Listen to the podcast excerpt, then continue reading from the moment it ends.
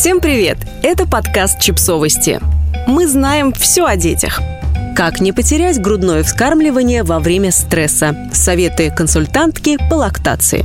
Тревожные новости последних дней могут вызвать сильный стресс у молодых мам. Сертифицированная консультантка по лактации Ирина Рюхова повторила свой пост, написанный после событий в Кемерово.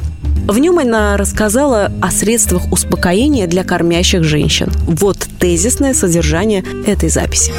Вы можете принимать определенные успокоительные – Валериана или пустырник не противопоказаны при лактации при условии приема в стандартной дозировке до 4 раз в сутки. Из комплексных препаратов можно принимать седофитон, седористон. Препараты с мятой могут уменьшить лактацию. В новопосите мяты нет, но нет точных данных о действии входящего в его состав гвайфенизина.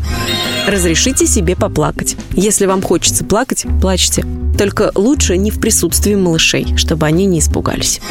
Выберите способ, чтобы расслабиться и снять часть неприятных эмоций. Можно принять ванну, душ, можно погулять, можно выпить горячие сладкие напитки и, конечно, почаще обнимайте своих близких, особенно детей.